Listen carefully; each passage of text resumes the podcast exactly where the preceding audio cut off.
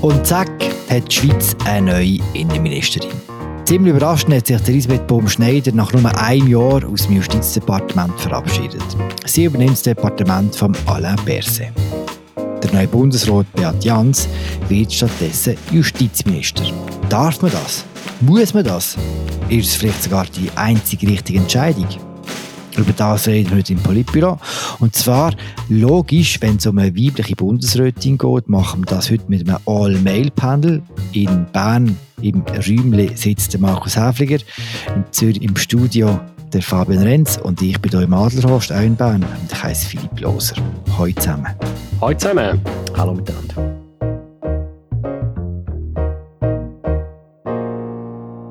Fabian, Markus, zuerst mal für alle Laien. Von einer Woche am Donnerstag sind die Departemente neu verteilt worden. Wie passiert das eigentlich ganz genau? Also das ist eine Bundesratssitzung, wo keine richtige Bundesratssitzung ist. Sie ist eine Art des informelles Zusammentreffen.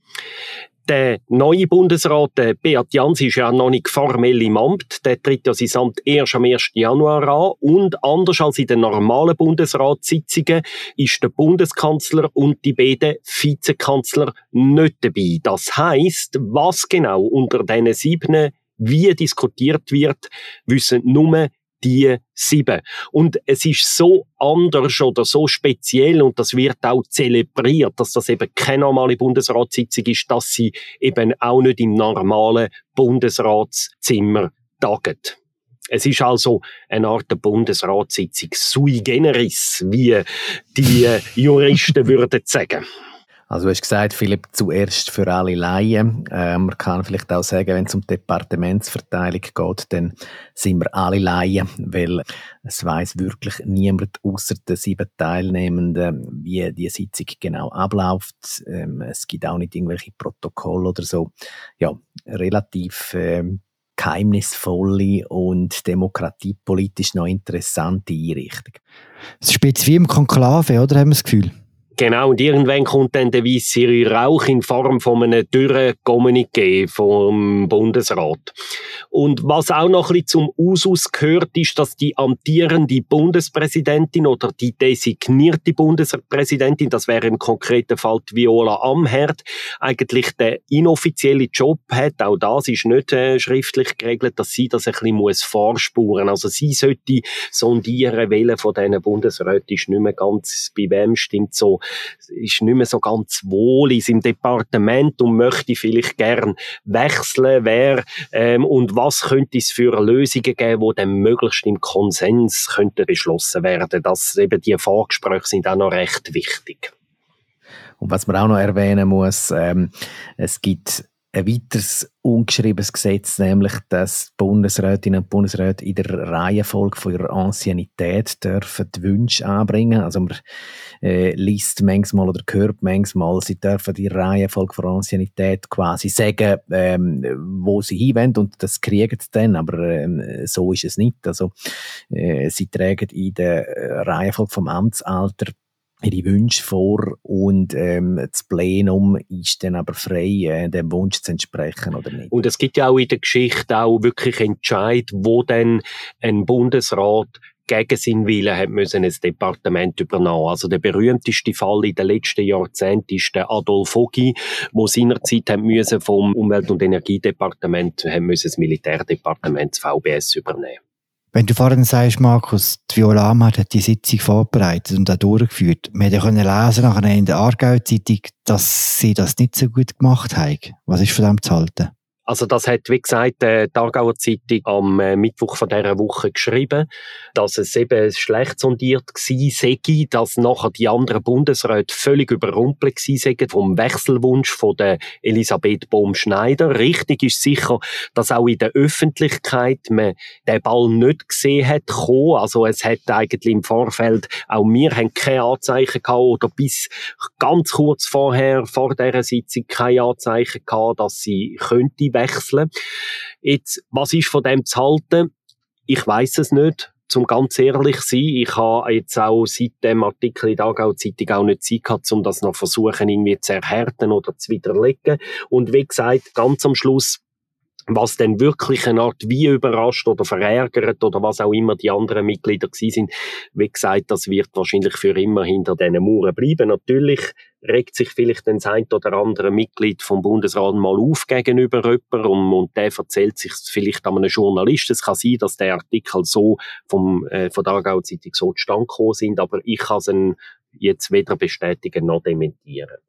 Also kommen wir zur eigentlichen Sitzung und zum Inhalt von dieser Sitzung, zum Beschluss. Zuerst sind die meisten Beobachterinnen und Beobachter davon ausgegangen, dass der Beat Jans, der neue Bundesrat, das Departement von dem Bundesrat übernimmt, der eben nicht dabei ist, vom Alain Berset, das Departement vom Inneren. Warum ist das für alle so klar gewesen? Ja, du hast die Antwort eigentlich schon ein bisschen gegeben, oder? Ähm, es ist das Departement, wo äh, frei geworden ist. Da ist es natürlich eine neu liegende Lösung, dass ähm, das neu gewählte Mitglied dann das Departement übernimmt. Es sei denn natürlich, eines von den anderen Mitglieder ähm, hätte Wünsche zum Wechseln. Ähm, da hat es gewisse Spekulationen gegeben, äh, dass allenfalls vielleicht der Ignazio Cassis könnte der Wunsch haben vom Außendepartement ins ähm, EDI zu gehen. Aber der Konsens ist eigentlich schon ja, nein, die, am wahrscheinlichsten ist es, dass alle amtierenden Bundesrätinnen und Bundesräte ihren angestammten Departement ähm, bleiben. Es ist ja auch so, dass sich ähm, die jeweiligen ähm, Departementsvorsteherinnen und Vorsteher überhaupt nicht in die Karte schauen lassen im Vorfeld. Also das ist immer ein sehr gutes Geheimnis, wenn jemand ähm, wechseln möchte. Und ähm, wie der Markus ausgeführt hat, also die Elisabeth Bohm-Schneider hat man eigentlich nicht auf der Rechnung gehabt, weil es ähm, schon sehr, sehr unüblich ist, ähm, dass ein neu gewähltes Mitglied vom Bundesrat nach nicht einmal einem Jahr ähm, schon das Departement wechselt.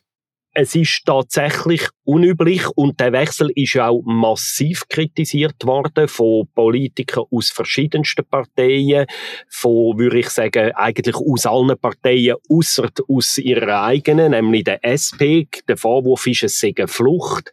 Bohm Schneider rühre nach einem Jahr den Battle an, sie gönne und so weiter und sie habe nichts erreicht und sie sei auch nicht jetzt übermäßig qualifiziert fürs neue Departement und Frage sei, wenn sie das EOPD, das ist so, ich tue jetzt Kritik ein bisschen zusammenfassen, wenn sie im EOPD nicht irgendwie wirklich einen grossen Erfolg haben, wie sie das im, im EDI wollen schaffen, weil das ist zweifellos ein grösserer Brocken. Das EDI, das EDI ist vieles grösseres, breites Departement mit der Gesundheit, der Sozialversicherung, der Kultur, Bundesamt für Statistik etc. pp. Ein breites Departement mit riesigen Baustellen, mit riesigen Problemen, wo politische Lösungen schwer möglich sind. Also das schnell der Zusammenhang. Ich finde die Kritik teilweise berechtigt. Ja, es ist eine Flucht von der Elisabeth Baumschneider, weil sie nie richtig warm worden ist mit dem Departement, weil sie auch nicht ihre wichtigste Vorlage, nämlich die Asylcontainer, die mittlerweile berühmte, da ist sie gescheitert. Und trotzdem bin ich nur teilweise einverstanden mit der Kritik, weil faktisch eben auch, dass sie das Departement vor einem Jahr zu gegen ihren Willen hat müssen übernehmen und es ist schon aus meiner Sicht nicht ganz einleuchtend, warum ein Bundesrat, der gegen einen Willen einfach das Departement, wo niemand will, und das ist im Moment COP, das ist das mit Abstand unbeliebteste Departement. Wir können nachher vielleicht noch darüber reden, warum das, das so ist, dass jemand das muss übernehmen und dann einfach verdammt dazu wäre, den Rest von seiner Amtszeit dort abzuhocken, weil zufälligerweise bei seinem Amtsantritt nur das frei ist. Mir erschließt sich die Kritik nicht so. Und vielleicht noch als letztes Argument, man kann auch wohlwollend sagen, sie hat immerhin jetzt nur ein Jahr eine Art auf Deutsch gesagt, verlöhlt. Es ist keine grosse Vorlage auf dem Schlitten, wo jetzt irgendwie gefördert wäre durch den Wechsel. Also ich kann es ich verstehen, auch wenn ich einverstanden bin, dass sie nicht viel Standpracht hat in dem Departement. Du, Fabian, gehörst auch zu denen, die den Wechsel kritisiert haben, harsch kritisiert, kann man sagen. Du hast einen Kommentar geschrieben. Du siehst es Fall ganz anders wie Markus.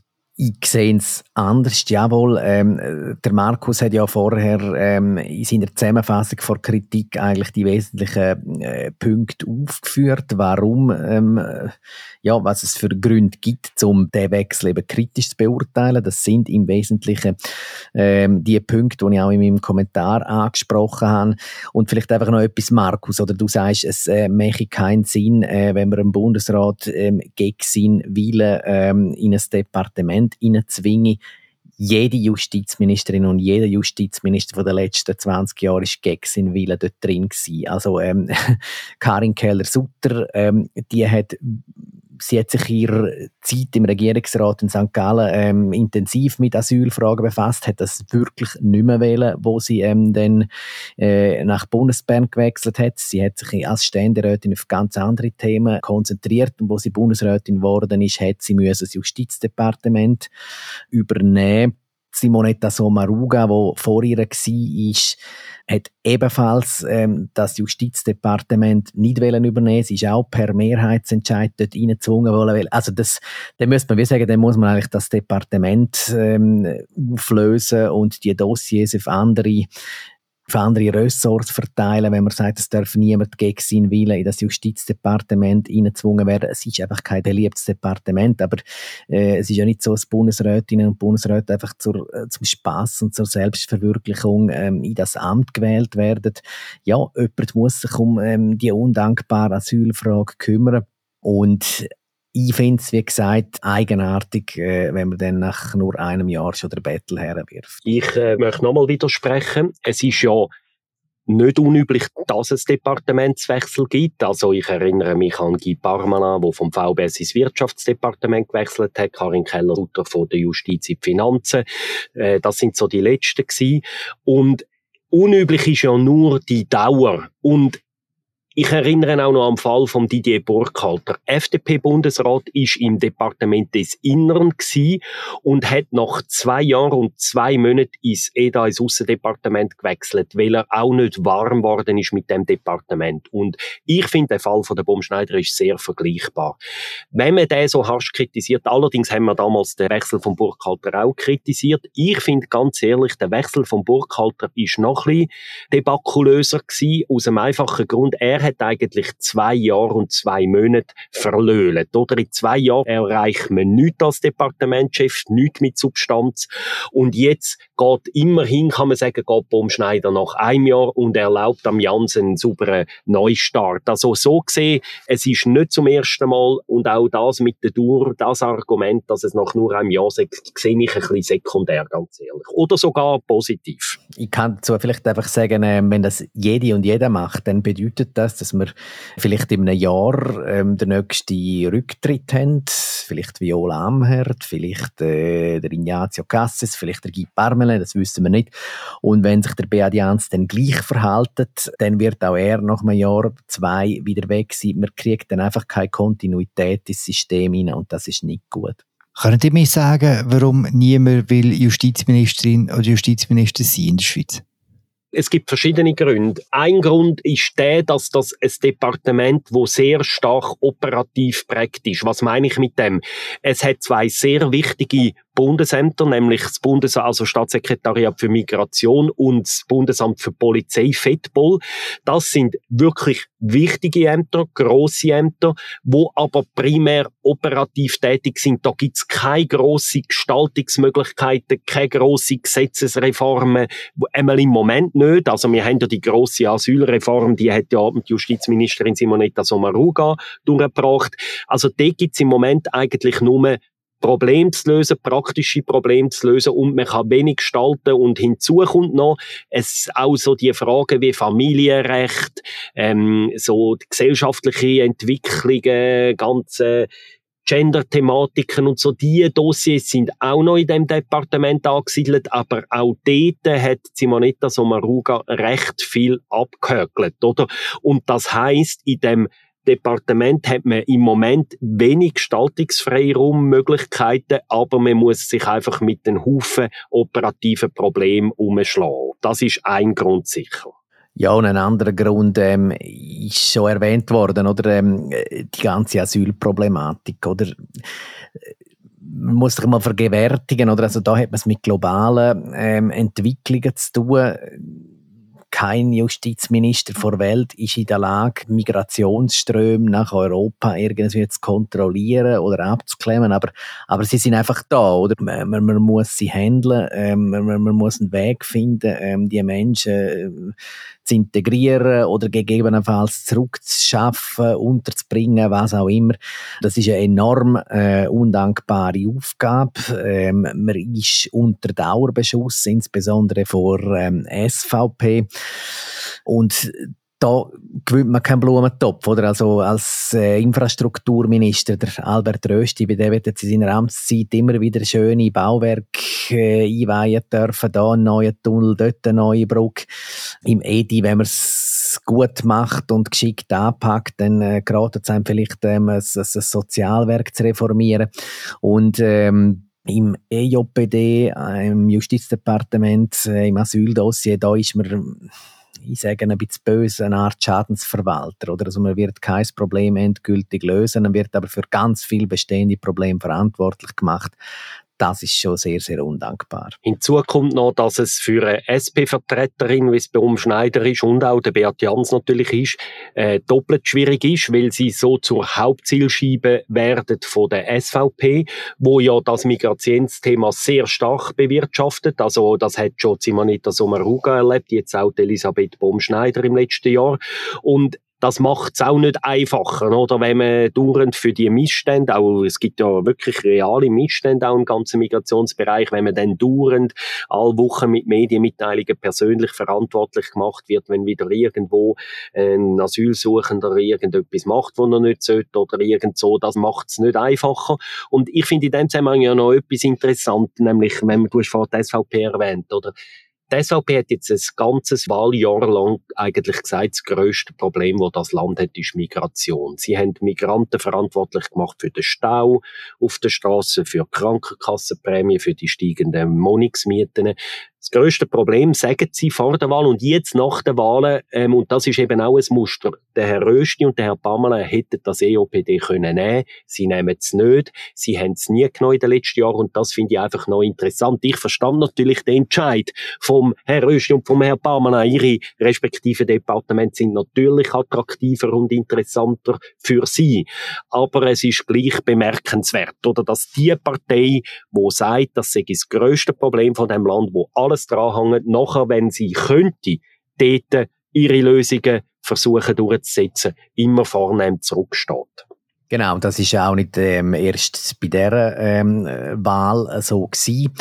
Der Herr Rösti hätte letztes Jahr ähm, eigentlich noch viel besser Gelegenheit gehabt, ähm, das ähm, EJPD zu übernehmen. Dort ist es, ähm, ja, dort äh, hat Karin Keller-Sutter ähm, nach mehreren Jahren Amtszeit ähm, den Wunsch gehabt nach einem Departementswechsel. Ähm, der Herr Röst ist neues Amt gekommen, also die Türen wären ihm offen gestanden. Er hat er hat es nicht wählen. Ähm, und da kann man eigentlich äh, zurück, also kann man über jede Vakanz und jede ähm, Gesamterneuerungswahl vom Bundesrat zurückgehen bis zum Jahr 2007, wo der Christoph Blocher abgewählt worden ist. Die SVP hat das Departement nie wählen. Schon lustig, hey, früher war das VBS, das Verteidigungsdepartement, das grosse Zankdepartement und wie sich das verändert, finde ich schon noch interessant. Markus, eine Frage zur Kritik von der SVP, was mich interessiert. Hast du das Gefühl, die SVP wird ähnlich heftig auf Jans eindreschen oder hat es auch noch so eine kleine misogyne Note gehabt, die Kritik an Elisabeth Baumschneider? Ich finde, dass die SVP schon gegen Bohm Schneider weniger heftig eingeprescht hat, als sie es gegen Simonetta Sommaruga gemacht hat. Simonetta Sommaruga hat sich für die SVP als Ziel noch besser anerboten, einfach weil sie, sagen wir so ein bisschen, ein urbaneres Image gehabt hat. Sie hat sich als Feindbild besser geeignet für so eine gewisse Trigger Punkte zu drucken bei einem Teil von der Wählerschaft, ich SVP-Wählerschaft, ich möchte auch nicht verallgemeinern, weil Baum Schneider halt schon irgendwie immer noch so das Image hat, wo sie schon ihre Wahl ihre gebracht hat, äh, das Image, sie kommt vom Land, sie ist ein sehr ein freundlicher Mensch, sie hat noch ihre Schwarznasenschaft etc. pp. Wir müssen jetzt das nicht alles wiederholen. Das hat es für das und sie ist auch recht lang gegangen, bis die SVP wirklich richtig angefangen hat zu schiessen. Und in meiner Wahrnehmung, vielleicht siehst du anders, Fabian, aber mein Eindruck war, wenn ich jetzt so das ganze Jahr anschaue, es ist in der Intensitätsstufe deutlich tiefer gewesen als die seinerzeitige Angriff gegen Simonetta Sommaruga. Ich gehöre ja auch zu denen, die jetzt Kritik geübt haben an der Elisabeth Baum-Schneider. Ich hoffe nicht, dass es misogyn äh, war. Ich habe fast ein bisschen Hemmungen, um jetzt hier in dieser Runde darüber zu reden, weil die Raffaela und Jacqueline, die sonst amigs mit dabei sind, ähm, ja, die ähm, haben jetzt heute nicht können äh, mitmachen da bei uns im Politbüro. Jetzt sind wir da alles Männer und ich finde es fast ein bisschen heikel, um zu sagen, nein, nein, Kritik ist nicht misogyn gewesen, die ist sachlich und berechtigt und so. Also zum Teil fallen gewisse Äußerungen ja vielleicht auch aufgrund von unbewussten Vorurteil. Was ich in diesem Zusammenhang eigentlich noch interessant finde, wenn jetzt du, Philipp, schon Geschlechterfragen ansprichst, oder? Wer hat eigentlich das Justizdepartement geführt ähm, über die letzten 20 Jahre, oder? Es ist Elisabeth Bohm-Schneider es ist vor ihr Karin Keller-Sutter es ist ähm, vor ihr Simonetta Sommaruga es ist vor ihr ähm, Develin Wittmer-Schlumpf Dann äh, haben wir vier Jahre Christoph Blocher und vor dem Blocher ist Strupp Metzler Also overall ähm, sind die Frauen im Bundesrat krass unterrepräsentiert, also quasi ein grösserer Bemessungszeitraum ist desto ähm, unterrepräsentierter. Aber im Justizdepartement, da stellen sie jetzt in den letzten zwei Jahrzehnten die überwältigende Mehrheit. Also es scheint so zu sein, dass man ähm, das unbeliebteste ähm, Departement eben bevorzugt den Frauen zuweist. Insofern finde ich es jetzt, also bei all meiner Kritik an dem Wechsel, finde ich es jetzt eben eigentlich noch einen positiven Aspekt, dass jetzt mal wieder ein, ein Mann das Departement führen muss, dass jetzt mal wieder ein Mann eben die Verantwortung hat für die schwierigen Dossiers dort. Das ähm, ist unter dem Gesichtspunkt jetzt vielleicht doch noch ein positiver Aspekt von dem Wechsel, den ich auch noch erwähnen möchte. Was kommt jetzt auf der Elisabeth Bobenschneider im Innendepartement zu? Also, es ist ein brutaler Start, muss man so sagen. Sie hat das Jahr, wenn ich richtig gezählt habe und es richtig im Kopf habe, sind es fünf Volksabstimmungen, wo sie vor sich hat. Und schon im März fängt es an. Also weniger als zwei Monate vorher hat sie zwei große Volksabstimmungen. Eins für die Einführung von einer 13 AHV-Renten und die zweite Volksabstimmung äh, über die Volksinitiative von der Jungfreisinnigen für eine Erhöhung vom Rentenalter. Zwei wichtige Vorlagen, wo ja Bundesrat und Parlament Mehrheit ablehnen. Sie als SPlerin aber eigentlich dafür ist. Also sie muss jetzt schon ihre erste Volksabstimmung eigentlich äh, Position vertreten, wo sie nicht teilt, hat allerdings auch schon Albert Rösti müssen bei deren Abstimmung im Sommer über das Klimagesetz und er hat das damals auch souverän gelöst. Man kann ihr zutrauen, dass sie das ähnlich äh, wird machen. Und das ist der Start. Es kommen dann später im Jahr noch die Volksabstimmungen wegen der Prämienverbilligung, wegen der Kostenbremse im Gesundheitswesen und so weiter. Also alles recht schwierige grosse, wichtige Abstimmungen, wo sie als letztlich dossierfremde Person jetzt recht schnell muss Tritt finden, um auch in diesen Volksabstimmungen, in diesen Kampagnen überzeugend auftreten zu können. Es gibt ja im Departement des Inneren, ähm, wo äh, Elisabeth Baumschneider jetzt übernehmen wird, zwei grosse Themenblöcke, die alles dominieren. Das eine sind Sozialwerk und das andere ist das Gesundheitswesen, also insbesondere Gesundheitskosten, kann man glaube ich sagen. Und es gibt auch ein paar andere Themen, Kultur und so weiter, aber das ähm, äh, ist vielleicht eher ein bisschen peripher. Also das sind die zwei grossen Herausforderungen, Sozialwerk und Gesundheitswesen. Und in beiden Bereichen ähm, äh, sind die Herausforderungen immens. Sie sind wirklich immens. Oder? Also wir sehen, haben es jetzt wieder gesehen, äh, im Gesundheitswesen der enorme Kostenschub bei der Krankenversicherung, die jetzt dieses Jahr gekommen ist. Es gibt wenige Anzeichen dafür, dass es da zu einer ähm, namhaften Entspannung Kommen wird in den nächsten Jahren. Also da Massnahmen zu finden, wo einerseits die Entwicklung bremsen oder stoppen und dann andererseits aber auch mehrheitsfähig sind, das ist eine unglaubliche Challenge, weil also im Gesundheitswesen wird so aggressiv und intensiv lobbyiert, denke ich, wie in keinem anderen politischen Bereich. Und im Fall von der Sozialwerk da haben wir natürlich das große Demografieproblem, wo die Altersvorsorge ähm, vor sehr, sehr grosse ähm, Probleme äh, stellen könnte mittelfristig. Da wird Elisabeth Bohm-Schneider ähm, auch unter ganz starkem Druck vom bürgerlichen äh, Parlament stehen, um da Reformen auszuarbeiten, wo ja auch auf der Leistungsseite gewisse ähm, Einsparungen ähm, beinhalten werden. Ähm, die Chance ist relativ groß, dass jetzt gerade bei der beruflichen Vorsorge, wo wir jetzt demnächst darüber abstimmen werden, dass ähm, das Volk dort Nein sagt. Ähm, ja, und dann steht sie wieder wie so bisschen am Punkt Null, oder? Und wird da irgendetwas vorlegen müssen. Ähm, bei AHV wird auch der Druck gross sein. Da könnte bald mal Diskussion ähm, über Rentenalter 66 oder noch höher aufkommen. Also, das sind schon ähm, gewaltige Challenges, jetzt auch angesichts der Tatsache, dass sich Bohm-Schneider ja gerne nicht so viel Zeit geben will. Also sie hat ja selbst mal, wo sie kandidiert hat für den Bundesrat, hat sie ich hoffe, ich zitiere es jetzt nicht falsch, aber sie hat sich, glaube ich, selber so sinngemäß als Übergangsbundesrätin ähm, bezeichnet, weil sie ähm, auch dort ja schon ähm, gegen die 60 gegangen ist und ähm, gesagt hat, dass sie nicht vorhat, äh, da bis weit ins Rentenalter ihnen im Amt zu bleiben. Ja, ähm, sie ist jetzt sehr kurz noch Justizministerin gewesen, aber sie wird auch nicht wahnsinnig lang ähm, Innenministerin sein, also sicher nicht zwölf Jahre, wie jetzt das der Berse war und was jetzt innerhalb von ein paar Jahren alles äh, in der Lage sein wird umzusetzen, da darf man sicher gespannt sein. Zumal schon ihre drei Vorgänger, oder? Der Alain Berset, vorher Didier Burkhalter, noch vorher der Pascal Gouspin, schon die drei sind mit den grossen Reformen in diesem Departement. Sie haben schon alle punktuell da und dort etwas erreicht, aber mit den wirklich grossen, fundamentalen Reformen sind auch die drei gescheitert, oder? Und das ist tatsächlich, bin ich jetzt auch sehr gespannt, ob sie in diesen etwa fünf, sechs Jahren, wo sie sich, wenn man sie an ihren damaligen Ankündigungen misst, selber überhaupt überhaupt noch gibt, ob sie da etwas mehr kann erreichen als ihre Vorgänger. Was man bei diesem Wechsel auch sieht, ist, wie brutal unser Medien- und Polizsystem manchmal kann sein auch wie schnell und wie unnachgiebig. Wenn man so ein bisschen sich durch die Leserkommentare äh, geklickt hat auf den Wechsel, dann ist jedem Zweiten jetzt geheißen, ah, eben, sie flüchtet, sie ist unfähig, sie ist überfordert und so. Also es ist recht hart gewesen. Es war ähnlich, gewesen, wie ihr euch erinnern wie man über Ignazio Gassis ganz am Anfang geschwätzt hat. Über Ignazio Gassis, der Außenminister, redet man heute noch so. Wie schafft es der Elisabeth Baumschneider, dass man dann irgendwann nicht mehr so über sie redet?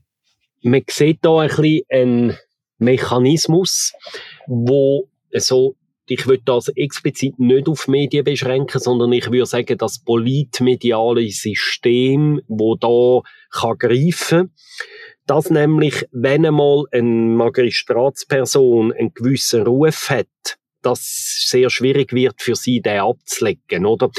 Also, wenn sich einmal eine Erzählung etabliert hat, der oder jene Bundesrätin ist irgendwie ähm, naiv oder nicht geschickt oder äh, sagt dumme Sachen, oder?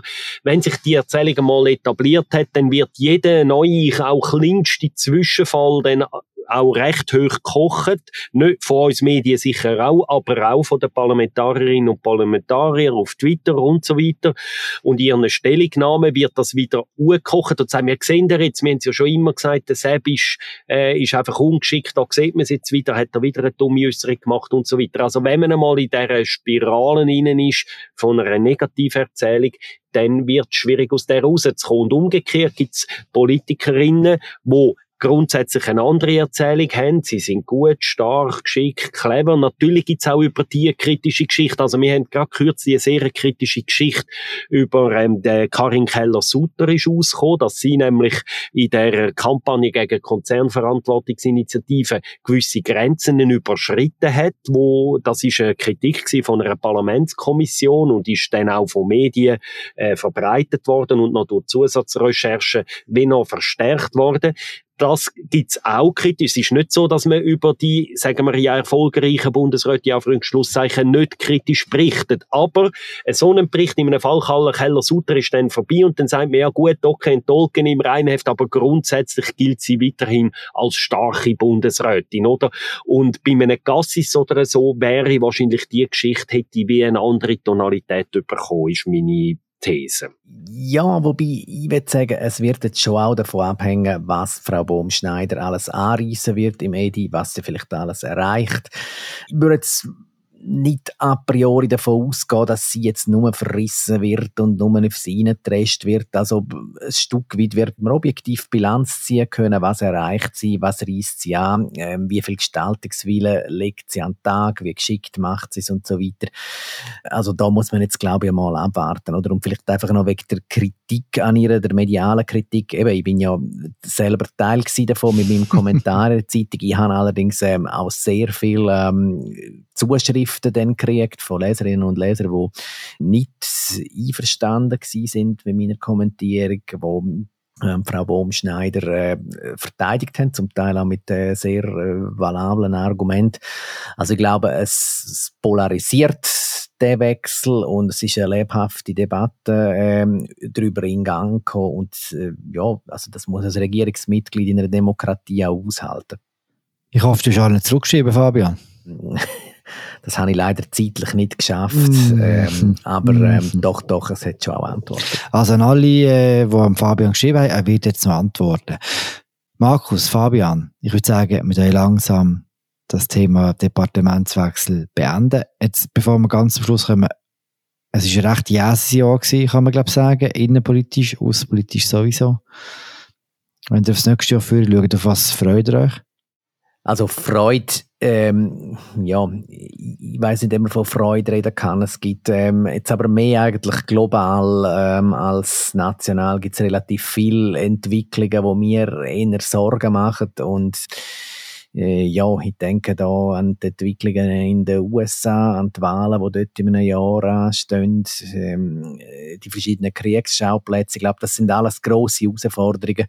Ich kann jetzt nicht behaupten, dass ich mich auf das alles wahnsinnig freue, auf das ähm, wo uns da möglicherweise ähm, bevorsteht. Ich hoffe einfach, wir machen es so gut, wie es, wie es dann halt geht und wie es die Umstände erfordern. Gut, das ist jetzt ein rechter Teil. Markus, kannst du noch etwas Lüpfiges bringen, bitte? Ja, nein, also mir fällt es also schon auch nicht so einfach, da mit viel Optimismus ins nächste Jahr zu gehen, weil, wie es der Fabian gesagt hat, die Herausforderungen sind gross. Ich finde, es ist ein recht Statement gewesen, wenn er sagt, äh, er sei eher äh, besorgt. Also das eher kann man streichen aus meiner Sicht.